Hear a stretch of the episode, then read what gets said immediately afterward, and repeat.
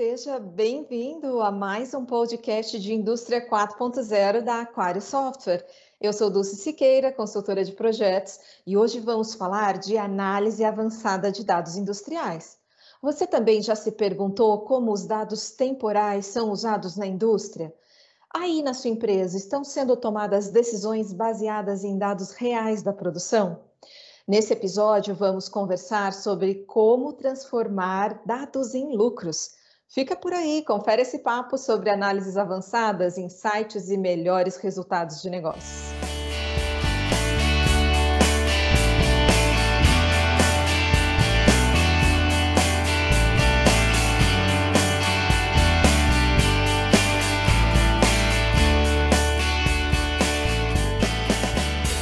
Para falarmos do tema de hoje, eu recebo Leonardo Queller, gerente de negócios da Aquário Software. Seja bem-vindo, Léo.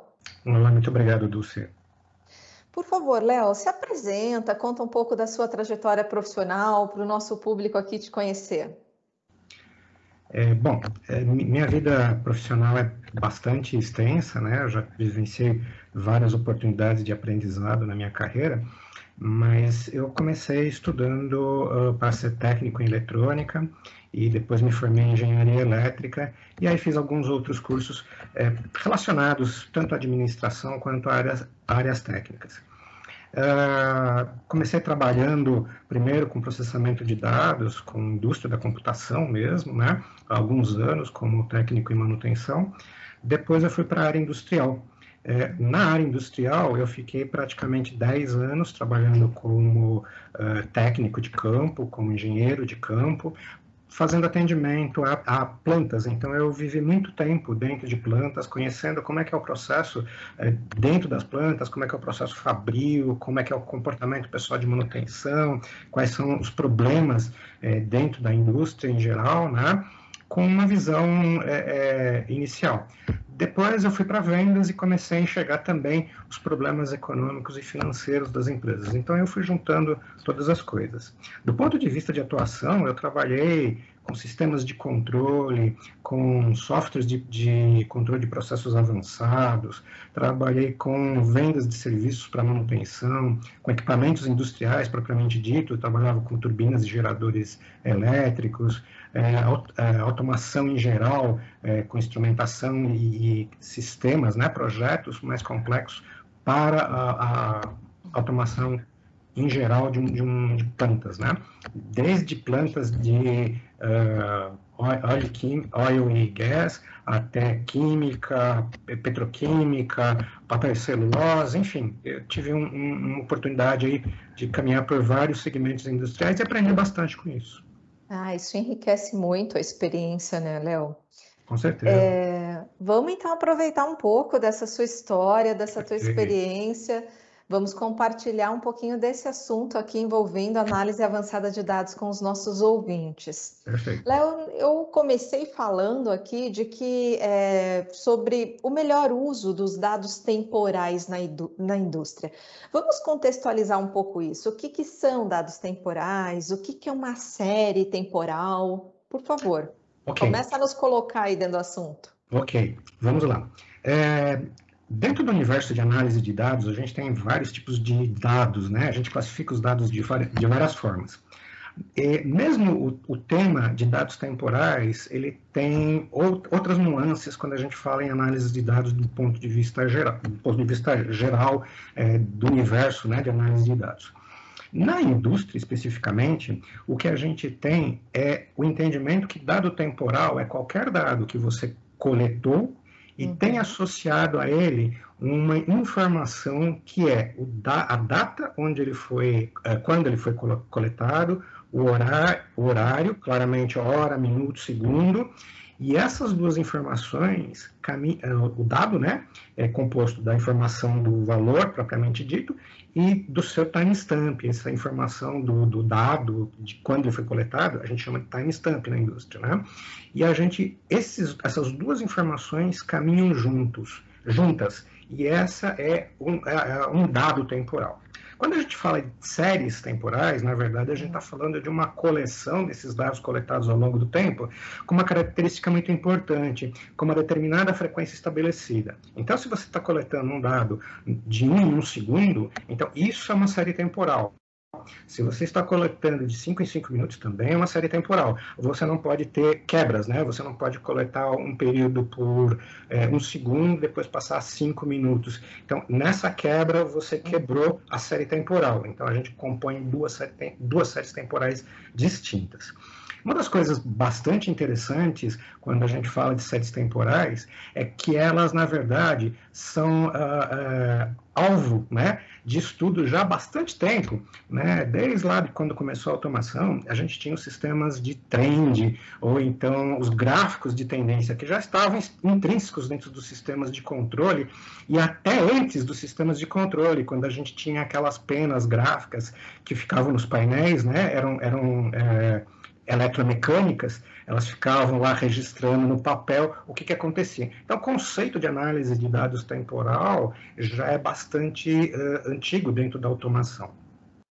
O que eu mais tenho para comentar, e eu acho que é, que é importante, que isso é, nem sempre a gente percebe isso quando a gente está no universo de análise de dados, mas é qual é a composição básica de uma série de dados temporais. Bom, primeiro, uma base de dados, uma série de dados temporais, ela é caracterizada geralmente por três, três características, né? Existem várias maneiras de você analisar, mas tem três características que estão presentes em todas as análises. A primeira dela, delas é o trend, ou seja, qual é a tendência? Aquele, aquela série é, é ascendente, ela está estável no mesmo valor, ou ela está descendente. A segunda coisa é, que, uh, tem gente que chama de sazonalidade, outra, outros, outro, outras teorias chamam de ciclos, né? Que na verdade, ok, mesmo que ela esteja subindo, descendo ou, ou na mesma, no mesmo valor, quanto é que ela se move de forma periódica? Então, se eu tenho eventos de forma periódica a cada 10 minutos, então isso são ciclos, é outra questão de estudo. E a terceira é o que eles chamam de estabilidade ou então estacionaridade, que é o fato, basicamente é ruído, né? Quanto de ruído eu tenho dentro da minha série temporal? Uh, dependendo do que você está estudando, você vai é, usar esses três primeiros, você vai usar só dois, dois, enfim, depende do teu estudo. Mas basicamente a gente usa esses três, essas três é, índices, né, para a gente fazer as análises. Agora, essas, essas três, eh, esses três itens, eles são interessantes quando você estuda uma série temporal sozinha, mas eles também são úteis quando você estuda várias séries temporais em paralelo, que na verdade é o, é o grande é, é, fator de conhecimento que as séries temporais trazem para a gente, que é quando você correlaciona eventos de uma série temporal com outra série temporal. Então você faz um, um acompanhamento do que está acontecendo na mesma base do tempo, que que uma variável, como uma variável está se comportando, como a outra variável está se comportando, a terceira, a quarta, a quinta. Então, qual é a, a, o comportamento de todas essas variáveis dentro de um mesmo momento, dentro de um mesmo instante. Léo, muito interessante todas essas possibilidades de dados que nós temos, né? E fala um pouquinho para nós é, que tipo de análises na indústria podem ser feitas a partir desses dados temporais. Ok, é, as mais diversas que você puder imaginar, né? A clássica é, é, é sempre o clássico, né? O que a gente tem que buscar quando a gente está fazendo essas análises é que é, o objetivo de fazer análises é tomar decisões que estão ligadas ou à operação, ou à manutenção, ou então à melhoria contínua quer seja dos processos industriais, quer seja dos próprios ativos. Então, esse é o objetivo. Então, qualquer relacionada com, com isso, a gente consegue aplicar análise de dados temporais.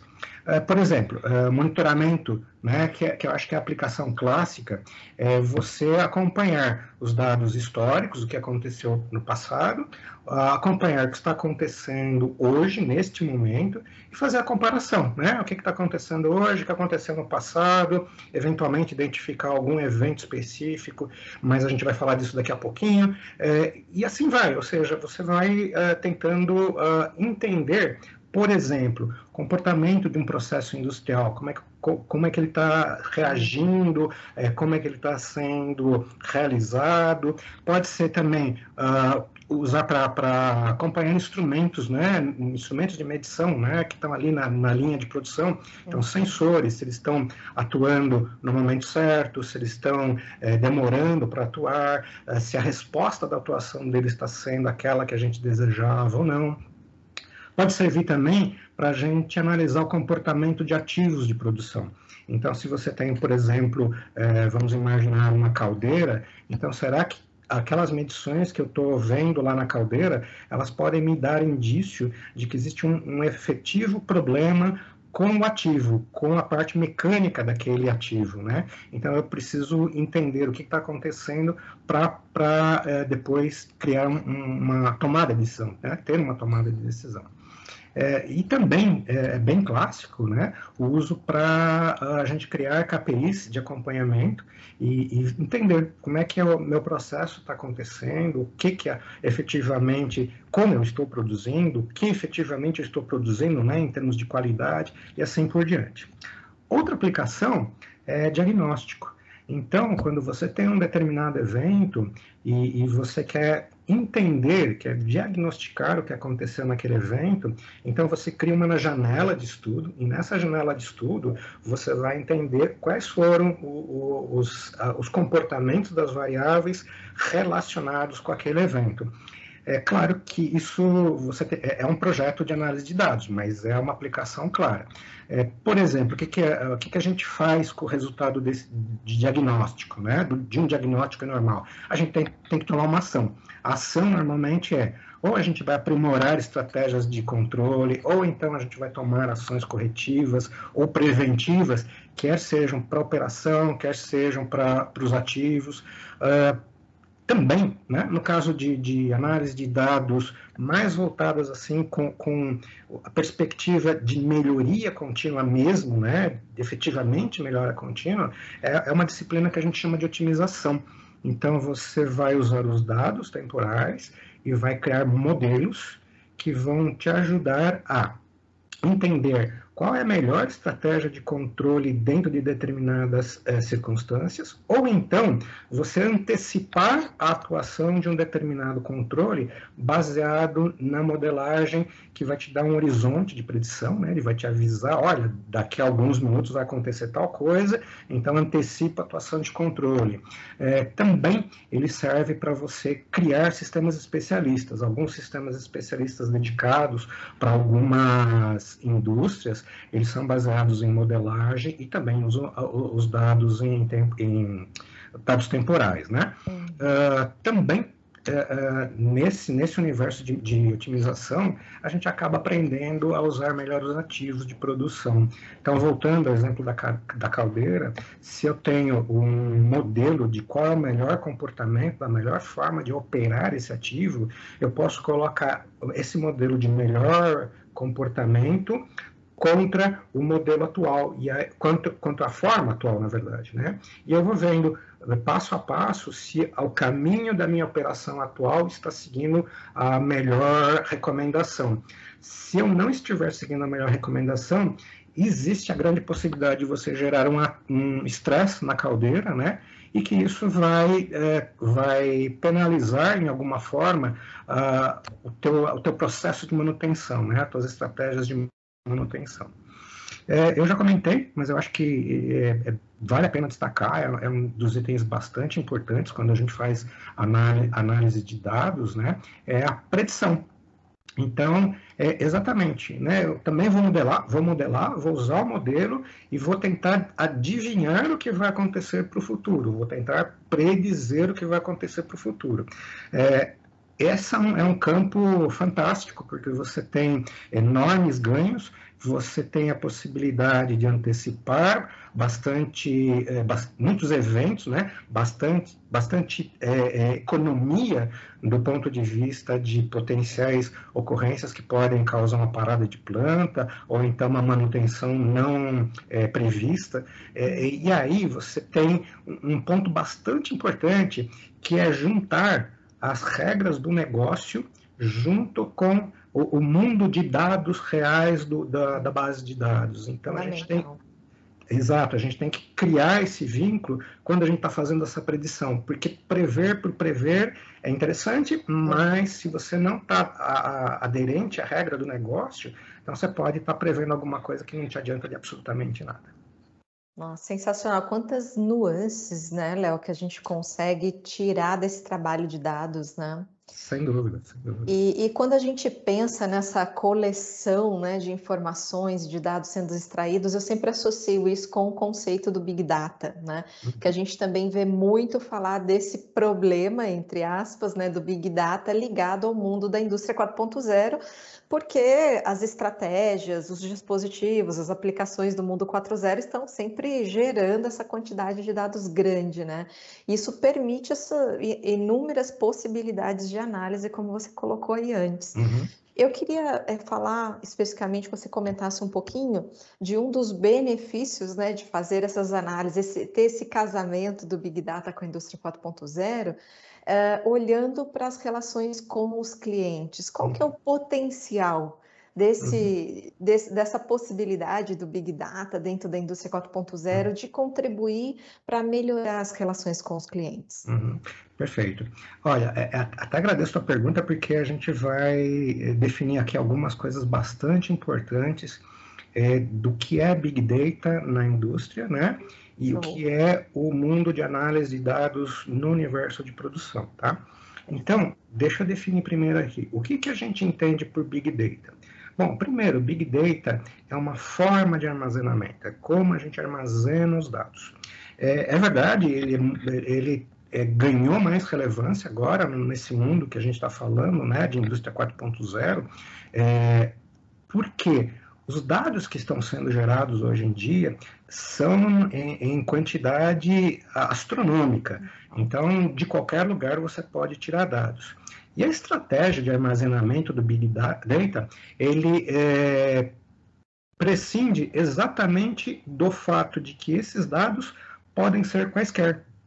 E ele vai receber esses dados de forma enfileirada. Então, ele vai receber, por exemplo, um texto que veio via Skype, né? ele vai armazenar numa posição. Ah, ele recebeu um dado que veio de uma base de dados, ele vai posicionar na posição seguinte. Ah, uma mensagem que veio é, através do Twitter, ele vai posicionar noutra, e assim vai. E ele não está nem um pouco é, é, dando importância para qual é o tipo de dado que está chegando. Se é um texto, se é um, um número inteiro, se é um, um, número de ponto flutuante, ele vai pura e simplesmente armazenando os dados um atrás do outro, né? Isso de forma, é óbvio, é figurada, né? Mas é só para a gente entender que esses dados vão, vão, vão sendo lá uh, guardados sem o mínimo critério, e eles estão todos lá disponíveis. É, quando a gente fala em Big Data, a gente sempre tem, tem que associar com dados não estruturados. Dados estruturados são exatamente isso que eu acabei de comentar para você. São dados que vêm é, completamente em qualquer formato. Eu, não, eu, eu posso estar esperando um número inteiro e de repente chega um texto. E eu tenho que guardar o texto. Né? Então, eu não sei qual é o dado, então eu não posso ter uma pré-formatação, não posso adivinhar qual é o formato. Então, esses dados são dados não estruturados, eles vão chegar uhum. em qualquer, qualquer coisa. Aí, até vídeo, ser... às vezes, né? Às vezes, até vídeo, é verdade. Então, eles vão chegar lá e vão ser armazenados. Então, essa é a estratégia de armazenagem do Big Data. Outra estratégia de, de é, armazenamento que a gente usa bastante na indústria é um conceito que a, o nome já saiu de moda, né? É, virou cringe. É, ele é, é o Data Warehouse. No mundo da produção, a gente usa muito Data Warehouse. Então, os nossos sistemas historiadores são, na verdade, construídos a partir do conceito do Data Warehouse, que é o quê? imaginem aquelas bibliotecas, né? A biblioteca lá pública que a gente ia consultar, né? Então lá tem os arquivos, cada arquivo tem uma pastinha Cada pastinha tem uma fichinha que vai te dizer onde está o livro, qual é o tipo do livro, qual é o resumo do que, tá, que aquele livro trata, qual é o título do livro, claro, obviamente. Então, é uma forma mais organizada de você armazenar os dados. E no mundo de produção, a gente tem esse tipo de dado disponível desde há muito, porque até pelos princípios de engenharia, né, a gente aprendeu que dados relativos à, à produção, a gente guarda nesse formato bem mais é, fácil de ser localizado, porque eu posso ir lá nas gavetinhas e achar a ficha certinha do que eu estou buscando. Mas a grande vantagem aí é, é que eu sei qual é o tipo de dado que eu vou receber. Então, uhum. eu posso usar dados estruturados. Então, se o número é inteiro, eu sei que se eu receber um número diferente de um inteiro, é uma informação não válida. Então, eu descarto ele, eu coloco como um dado ruim. É, se for um de ponto flutuante, eu vou receber um dado de ponto flutuante. Não adianta mandar um texto. Se for para receber uma string, eu vou receber uma string. Aí pode ser uma palavra, duas palavras, não importa, mas eu sei exatamente o que está chegando, né? Uh, no mundo de, de, de, Big Data, o que a gente tem, então, é um, um, uma sopa de informações e dados. No Data Warehouse, a gente tem uh, caixinhas muito bem organizadas com os dados que eu vou usar. Pois bem, quando a gente fala do mundo de Big Data, na verdade, a gente está falando do mundo da administração organizacional da empresa. Então, a gente está falando de, de, ações ou de disciplinas como marketing, por exemplo. Então, Big Data é interessante para o marketing? Com certeza, porque o marketing está olhando o mercado e está vendo o que, que o pessoal está escrevendo naquelas notas de comentários. Isso, porque o, que... o, cliente interage muito lá nas redes sociais, né? Exatamente, exatamente. É, até jornais, às vezes, né? Aqueles críticos, eles, por exemplo, é um restaurante, então tá bom, ele faz a crítica do restaurante, então é um texto. Aquilo é bacana para você armazenar no Big Data. É, enfim, todas essas. Léo, eu poderia nessa linha, desculpa te interromper seu raciocínio, mas eu poderia nessa linha, por exemplo, conseguir, usando esse recurso de combinando né, a situação do Big Data com a indústria 4.0, coletar, por exemplo, uma informação lá das redes sociais que o cliente está querendo um produto é, preferindo um produto vermelho, mas a minha linha de produção está produzindo mais o roxo, pode, eu posso conseguir fazer um, vamos dizer, um, um casamento, colocar as minhas ordens de produção mais em ritmo daquilo que eu vou receber do mercado de input? Sem dúvida. É, é, inclusive, isso até é mais ou menos a linha do que a gente tem ouvido né, dos produtos customizados. Né? Então, quando a gente ouve. É, é, ainda a gente não tem isso muito implementado, mas é uma realidade já em alguns lugares. Você consegue, por exemplo, ah, eu quero comprar uma camiseta é, vermelha com listras brancas, uhum. e eu vou lá no WhatsApp e escrevo, olha, é, fabricante A, você pode fazer uma camiseta desse tipo, desse tipo? Se o fabricante conseguir identificar aquela mensagem, ele pode mandar uma mensagem do WhatsApp dizendo qual é o tamanho que você quer. E você responde, ah, eu quero o tamanho é, é, P, né? Uhum. E o fabricante vai dizer, ok, daqui a X dias você vai poder retirar essa tua camiseta em tal ponto de distribuição nosso. O teu valor é X. E hoje em dia você pode até pagar pelo próprio WhatsApp, né? Então, é, é, essa é uma aplicação legal. É, uhum. é, é, legal, é bacana, né? É, uhum. Tem alguns desafios de implementação, com certeza, como toda a tecnologia, mas é alguma coisa que é onde o universo do Big Data quer se, se posicionar, né? É, e também é aquilo que a gente chama de user experience. Então, qual é a experiência que o usuário tem? Nossa, se eu puder simplesmente escrever no WhatsApp e daí alguns dias o fabricante me disser, olha, vem buscar aqui, né? É, aquela experiência, aquela sensação, né, vai ser muito boa para o usuário e ele vai divulgar aquela marca. Então, também é uma estratégia de marketing, também é para você colocar é, é, o foco no teu cliente uh, flexibilizar a tua linha de produção. Por quê? Porque quando um cliente te pede uma camiseta vermelha, não é que você vai parar a linha de produção e fabricar uma camiseta vermelha. Na verdade, você vai esperar ter uma massa crítica, né? E essa massa crítica vai dizer: ah, ok, agora eu tenho 50 clientes querendo uma camiseta vermelha. Então, agora sim, agora eu vou planejar produzir essas 50 camisetas vermelhas. Né? Então, tem essa estratégia, essa inteligência por trás do Big Data, e, e é um mundo completamente aberto, né? Na medida que você tem a possibilidade de receber informações que estão vindo do público, e essas informações podem ser N, são completamente não estruturadas, então você uhum. precisa se preparar para isso. Também no universo de supply chain, por exemplo, né? Também a experiência de, de, do usuário com supply chain é onde que eu vou pegar a camiseta? Né? É, eu posso pegar aqui perto de casa, ou posso pegar lá no interior de São Paulo, onde é melhor para mim? É lógico que aqui perto de casa. Então, se, se, com os dados que a gente coleta no Big Data, com as informações que o próprio uh, cliente dá né, para a empresa, você consegue é, estabelecer qual a melhor estratégia para você entregar os seus produtos. É, no mundo de, de produção, né, e, e, eu queria fazer bastante é, claro essa divisão, né, porque falar de Big Data na indústria parece que a gente vai usar Big Data também na fase de produção. E, e, não necessariamente, tá? Não estou dizendo que é proibido usar Big Data na produção. É que no momento que nós estamos, nós não estamos usando. Tá? É, por quê? Porque, como eu comentei há pouco, uh, por, por, questões históricas, né, as bases de dados que a gente tem na, na área de produção, né, na gestão da produção, são bases de dados é, já estruturadas.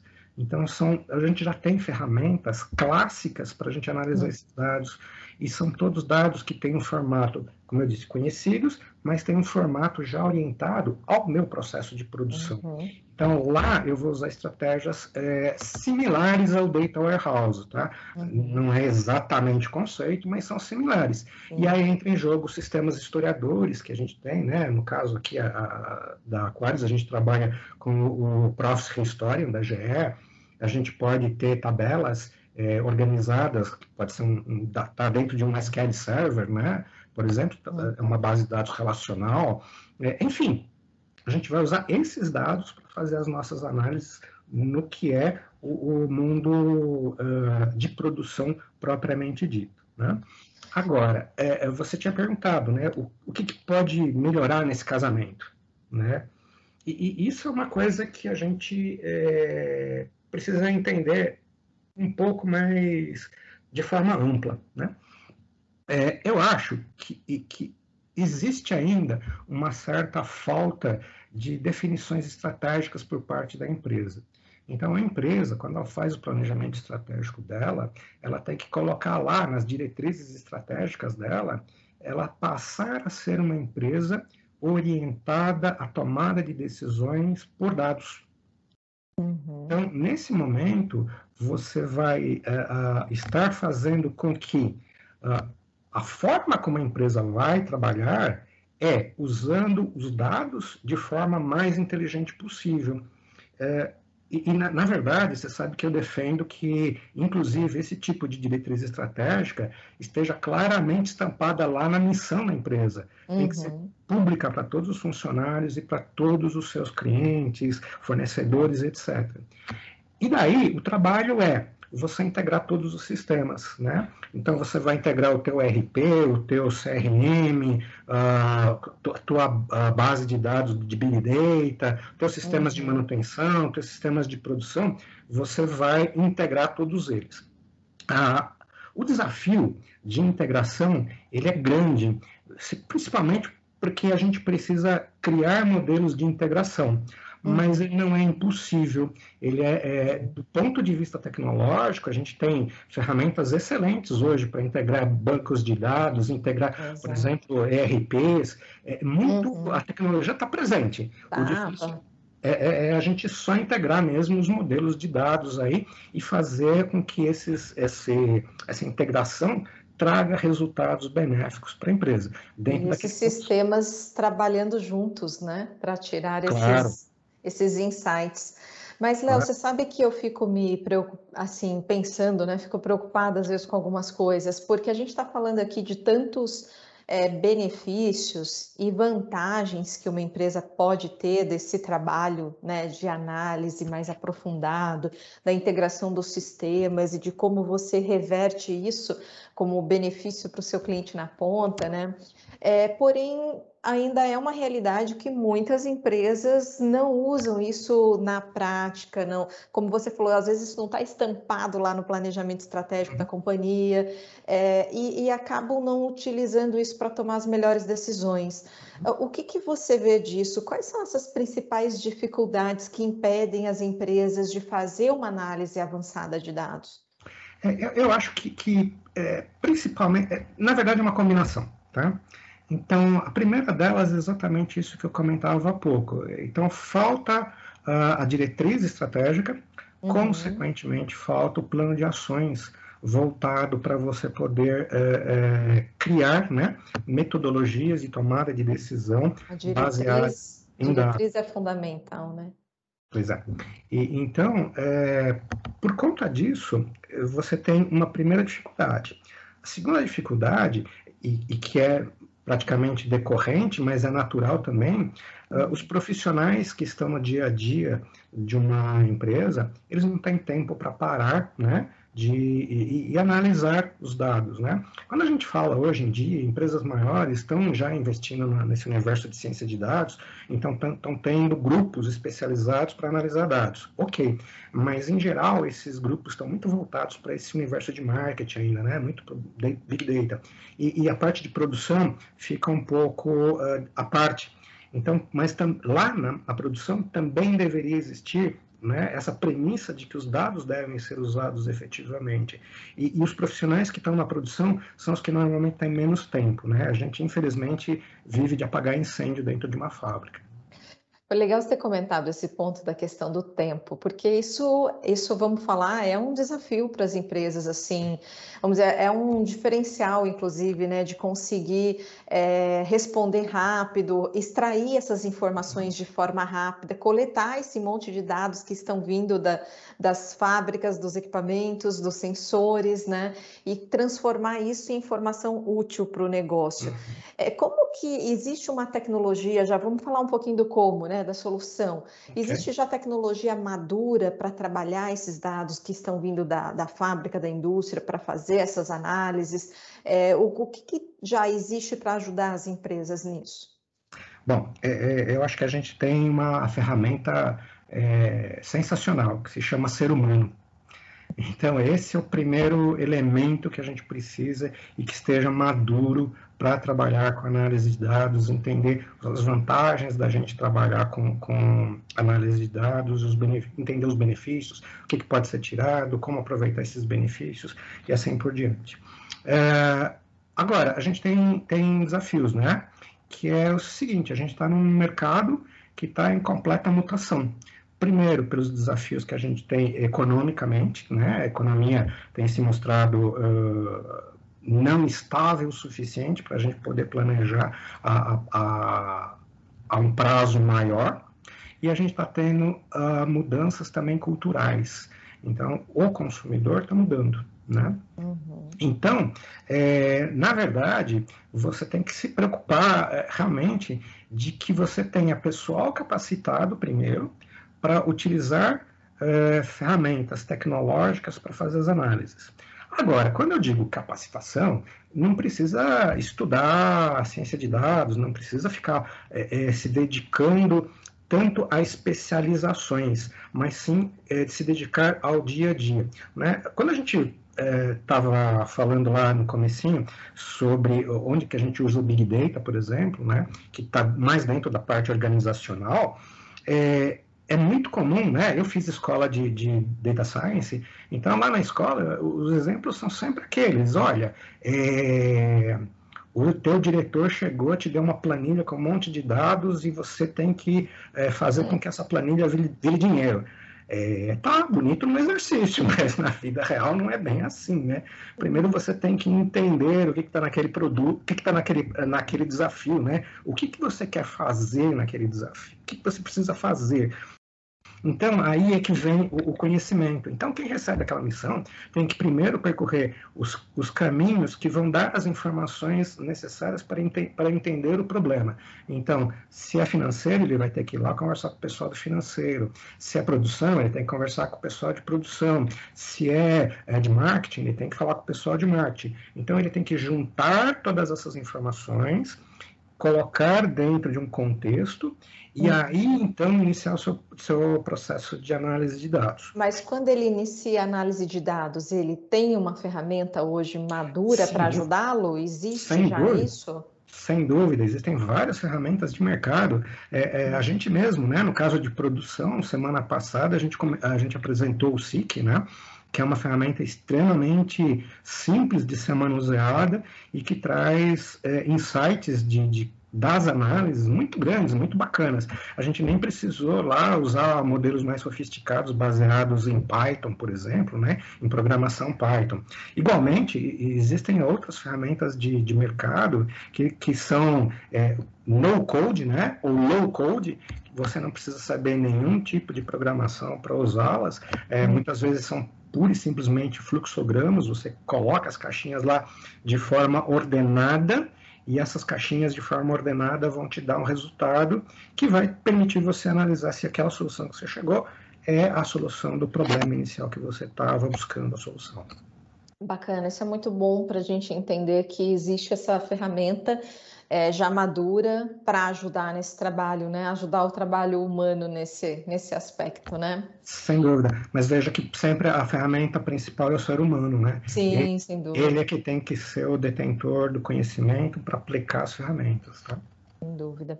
Léo, vamos falar um pouquinho também aqui para deixar de insight, né, para os nossos ouvintes, sobre qual é o momento mais adequado para uma empresa começar um trabalho de data science, quando ela sabe que ela está pronta para fazer esse tipo de projeto.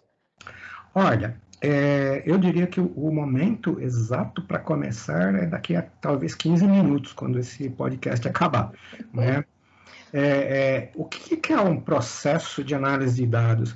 A gente não precisa ter dados ainda presentes para a gente começar. O que a gente precisa fazer é entender é, o que, que eu tenho que fazer ainda. Então, é começar o seu projeto e começar pouco a pouco. Então, primeiro, eu tenho dados disponíveis? Ok, eu tenho dados disponíveis. Eu não tenho dados disponíveis, então, primeira coisa, eu preciso buscar uma ferramenta né, uhum. que eh, me permita uh, armazenar esses dados. Então, se é Big Data, se é um historiador que vai estar no chão de fábrica, se é um sistema de manutenção, enfim, cada especialidade vai ter o seu, a sua base de dados conforme o, aquilo que você quer. Mas você precisa saber o que você quer. Então, esse é o primeiro ponto. Segundo ponto é entender como é que você vai fazer essas análises. Né? Então, uma vez que você já tem os dados, é, como é que eu começo a analisar? Bom, toda ferramenta já tem o seu pró a sua própria ferramenta de análise, por mais simplesinha que seja. E aí entra aquele fator que nós comentamos há pouco, o fator humano, que o ser humano tem que saber o que, que é, é o que, que está envolvido dentro daquele problema que você quer resolver. Uhum.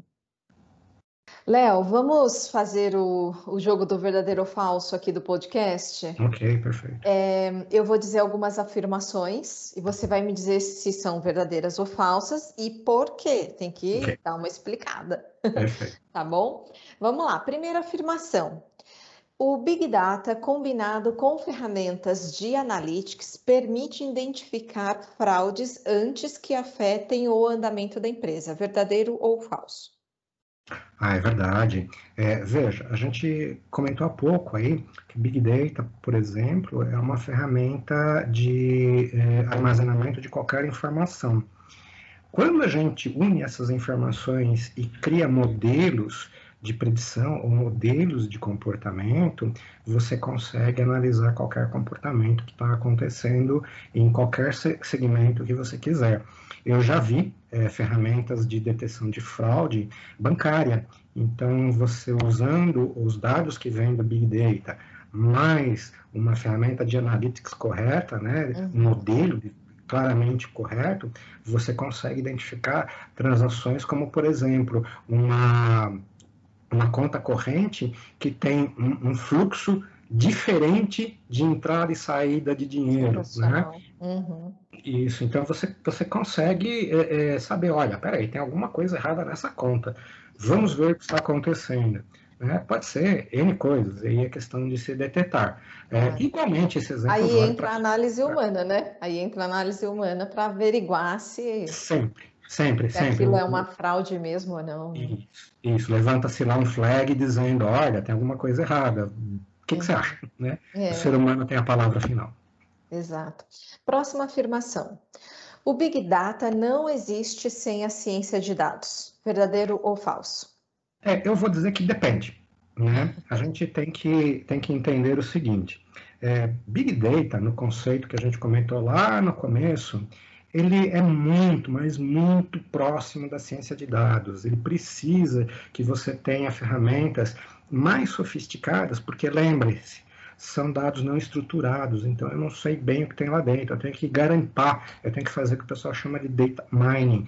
Então, é, é, é, basicamente isso. Você vai entrar lá no meio daquele monte de informações e vai capturar o que te interessa, né? É. Imagine como é que eu vou saber se um Twitter ele está falando bem de mim ou está falando mal de mim ele só vai poder fazer se ele tiver lá uma ferramentazinha criada usando algum tipo de código é, que identifique o tipo de é, é, emoção que aquela mensagem está passando. E isso já existe, né? Existem, existem vários modelos já que, que uh, definem qual é a emoção que, que, uma mensagem carrega. Né? Assim, que, assim que as empresas ficam sabendo se um produto está indo bem, uh, se o atendimento dele está indo bem. No mundo de produção, a gente não precisa de ciência de dados, porque lembre-se, a gente está trabalhando com Data Warehouse. Data Warehouse não prescinde que a gente tenha ciência de dados. A gente tem ferramentas analíticas que não necessariamente é, prescindem de você fazer análises muito complexas. Como eu mencionei há pouco, o próprio SIC, se você parar para olhar, ele é uma ferramenta que junta eventos e permite que você analise eventos de forma conjunta. Ele permite também que você eh, faça a, a, análises mais avançadas, mas olha só que interessante. O simples engenheiro de produção, se ele for lá e ele tiver já na cabeça dele uma hipótese de que alguma coisa está acontecendo, e ele fala, hum, vou analisar este sinal com este sinal e ver o que acontece. Se ele achar um padrão, ele praticamente está com a solução resolvida. Uhum. Mas se ele não achar, não achar o padrão dele, vem o óbvio, né? Que é, hum, tá bom, vou procurar outra, vou procurar outra. Depois que ele acha, se ele não tiver satisfeito, ele quiser ratificar aquele resultado que ele teve, ele pode colocar uma terceira variável, uma quarta, quinta, sexta, enfim, até ele criar a, a, a solução que ele está buscando. E veja que aí não tem nada de ciência de dados, né? E, e, interessante a gente falar também que ciência de dados ela, ela, ela abrange estatística, como a gente conhece, né, desde há muito, até a, a, as estratégias mais modernas de programação. O ponto é que a forma como a gente analisa os dados são teoremas bastante antigos. É que antigamente a gente não tinha Matemática, as ferramentas. Né? Matemática é, mesmo, né? É, a gente não tinha as ferramentas computacionais. Hoje a gente tem. Então a gente consegue usar a, aquelas teorias mais antigas para analisar os dados. E, uhum. e, funciona. Tem praticamente um universo de modelos disponíveis para resolver um mesmo problema, para você ver como a gente resgata as coisas antigas, né? E aplica hoje para. O, próprio, o próprio SIC usa bastante esses modelos matemáticos né, complexos para análise. Né? Sim, usa estatística, né? A primeira camada de análise dele é de estatística. Então é muito, muito é, é, é, fácil assim de você achar literatura de estatística, né? Você vai no Google, você acha qualquer coisa que você quiser de estatística. Se você pegar os teus livros antigos lá de estatística, você vai achar também os conceitos, né? E, e isso é bastante suficiente. E, e, veja que interessante, isso é ciência de dados também, mas de, de forma assim, como muita gente pensa, não é tão complexo. Né? Uhum. Vamos para a próxima afirmação, Léo.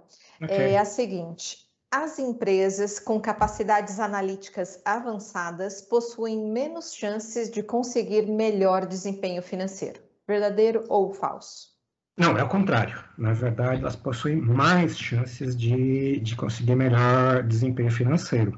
porque como a gente explicou uh, lá no comecinho, né, a gente viu que, que tanto o Big Data quanto as análises de Big Data ou as análises que vêm do Data Warehouse no mundo de produção, eles vão trazer benefícios para a gente. Lembre-se que a gente tem monitoramento, hum. diagnóstico, otimização e tem uh, a capacidade de predição. Essas quatro possibilidades que a gente tem com análise de dados, né, fazendo análise de dados, elas têm o objetivo claro né, de melhorar desempenhos. Uma vez que você melhora desempenhos, a consequência financeira vem junto, né? Sim. Então, é, é, depende, ela pode ser maior ou menor, mas ela vem junto, não tenha dúvida Sim. disso. Vamos lá, próxima afirmação. Eu uhum. vou esperar conseguir higienizar os dados da minha empresa para então realizar esse trabalho de analytics aí. Verdadeiro ou falso? Depende. Por quê? É, vamos lá é, no mundo do Big Data, eu preciso higienizar os dados? É, sim e não. Lembre-se que a gente está lá no universo de dados não estruturados, né? Então, é, é fácil ir lá fazendo data mining e achar o que eu quero. Talvez o que esteja lá não seja exatamente o que eu precise, tá? Então, aí é, é, é tem um processozinho de higienização que, na verdade, é é, entender o que, que deveria estar lá de verdade, que vai me contribu contribuir para mim, e tem o processo de descartar aquilo que está ocupando espaço pura e simplesmente, tá? É, é, um processo relativamente normal quando a gente está no universo de Big Data, tá? No universo de produção, lembre-se que a gente está trabalhando com aquele conceito de Data Warehouse. No universo Data Warehouse, olha, eu garanto que 90% dos dados que estão lá das bases de dados criadas com o objetivo de aplicações de engenharia estão extremamente higienizadas, a menos que tenha havido, por exemplo, perda de dados por um período muito grande, né? Uhum. Que, o, que o sistema tenha ficado desligado por muito tempo, ou que tenha funcionamento intermitente. Mas se ele ficou é, coletando dados por um período suficiente, você já tem uma base de dados imensa para começar a trabalhar. Legal, mas, é, é, mas também a gente pode dizer que é um mito ter que sempre é, ser um impeditivo. Eu não vou começar nenhum trabalho de analytics porque eu tenho que higienizar minha base de dados. Isso não é um impeditivo, certo? Não, isso não é uma desculpa para começar. Não, ah, a, tá a, a, o, o pontapé inicial é você saber que você quer fazer análise de dados. Então, depois uhum. que você uhum. sabe que você quer fazer análise de dados, então tá. Então, agora eu vou ver o que dados eu tenho porque é aí que você vai definir, meus dados têm validade para o que eu quero ou não têm validade para o que eu quero, né? Mas você pode ter dois dados válidos dentro da, da, da empresa, né? Que com dois dados válidos você já consegue fazer alguma coisa. Tá. Léo, próxima afirmação. Os algoritmos inteligentes vão substituir as análises humanas, verdadeiro ou falso? Definitivamente não, definitivamente não. É, os algoritmos eles são é, ferramentas, né? Então, para usar uma ferramenta, você sempre tem que ter um ser humano, né? É, apesar de falar, não, pode ter um robô que use uma ferramenta, tá bom, é verdade. Mas, na verdade, o, o, robô é a ferramenta de um ser humano, né? Então, a é. gente continua tendo o ser humano por trás de tudo e as decisões humanas, elas são muito interessantes. Uh, quando a gente cria modelos, é, é, a gente cria modelos muito voltados para que a gente tenha a melhor aderência possível aos dados. Tá? Uhum. Aderência de 80%, 85% são aderências excepcionais. Nossa. Tem um modelo nessa, nesse nível de aderência sensacional. Uhum. Mas olha só, eu tenho 20 ou 15% de chance de erro. Uhum. Aí o ser humano tem que avaliar. Né? É qual, qual é mesmo a chance de que eu tenha esses 20 ou 15%? Acontece. Tá? Uhum, Acontece. Uhum. E, e, aí tem um monte de coisas que estão no ambiente que só o ser humano consegue definir. Legal. Vamos para a última afirmação. É, é muito caro fazer um projeto de análise avançada de dados, verdadeiro ou falso? Não, não é verdade. Uh, dá para começar muito pequeno, a gente consegue fazer, como eu disse, com dois dados, né? Claro que é de forma figurada, mas com pouquinhos dados, é, investindo um pouco de tempo, você já consegue fazer as primeiras análises. E, e como eu disse, né? É, a, o método de análise já é conhecido, né? Métodos estatísticos são conhecidos. Hoje, com Excel, você consegue fazer um, uma análise uh, boa né? Não vou dizer que é perfeita, mas é boa, tem algumas, algumas restrições, mas o Excel permite que você faça análise de dados é, através de métodos estatísticos. Claro que, à medida que você vai tendo é, retorno desses, desses pequenos projetos, né, você vai reinvestindo. Aí vem a história do reinvestir. Então, eu ganhei um pouquinho, eu reinvisto esse pouquinho que eu ganhei. Ganhei mais um pouquinho, reinvisto de novo. E você vai crescendo em termos de complexidade os seus projetos de análise de dados. Né? E, e também, é, uma das coisas né, que, que, vale mencionar, que eu tinha comentado bem antes, é o fato de que o engajamento da, da empresa como um todo tem que estar presente. Isso talvez seja uma coisa que tem que ser, ser conquistada, né? E, uhum. e, e eu, eu acredito até que esse mito né, de que seja caro é, até é, vem dessa, dessa falta de comunicação verticalizada. Né? Então, cria-se essa ideia de que não, é muito caro, porque eu vou ter que contratar uma empresa, vou ter que contratar uhum. softwares caríssimos, e não, o que você já tem em casa, é, com o que você tem em casa já é possível fazer. Legal. Léo, caminhando aqui para o final do nosso bate-papo, eu queria abordar uhum. um ponto que sempre também aparece quando a gente fala desse assunto de projetos de análise avançada. É, a gente até comentou antes da importância dessa agilidade da indústria, das empresas, como diferencial competitivo, é, a importância de conseguir liberar rápido um produto, um serviço, responder rápido uma consulta de um cliente, quase que em tempo real, né? Isso é um diferencial competitivo. Mas quando a gente fala de trabalho e projetos de analíticos, isso sempre soa, né? A gente ouve falar que é uma coisa que leva tempo, que demora para ser executado e que parece que vai meio na contramão desse objetivo de velocidade, de agilidade. É isso mesmo? Esses projetos são longos, são morosos? Depende também. Os projetos, eles podem ser muito rápidos. E aí a gente tem que entender né, também as definições do que é moroso. Né? É, quando a gente fala em produto em tempo real, na verdade existe toda uma estratégia por trás de supply chain, né? Como eu tinha comentado há pouco, uh, uh, existe uma estratégia de supply chain, uma estratégia de produção, né? não é viável você parar uma linha de produção é, para produzir um único item, mas a análise de dados em si, ela é tão mais demorada quanto mais refinada você quer que ela seja. Então, é, se você quer que nos primeiros momentos você já tenha resultados, você consegue facilmente é, fazer um projeto a curto prazo, né? O que, que é um curto prazo? É, assim, sinceramente, para mim, três meses é um, é um, é um curto prazo sabe? Uhum. Você consegue facilmente, em três meses, é, colocando recursos principalmente de tempo de ser humano, né? Uhum. Você consegue fazer um, um projeto. É, você consegue, na verdade, completar um projeto, não, não, não é só fazer o projeto, né? Você completa o projeto, então você tem um objetivo, você faz análise de dados e você já, está, já estabelece a, o plano de ação para você chegar naquele, naquela, naquele objetivo que você tinha. Então, é, para mim é um tempo bastante razoável, né? Uhum. É, tem projetos mais curtos? Tem. É, dá para você fazer em um mês se você quiser fazer uma coisa muito simples. Uhum. É, então depende muito, é muito é, não claro assim, né, definir o que, que é, é e quanto custa isso, né? É, agora, o, o, ponto é, né, aquilo que a gente já tinha comentado há pouco, tem que começar.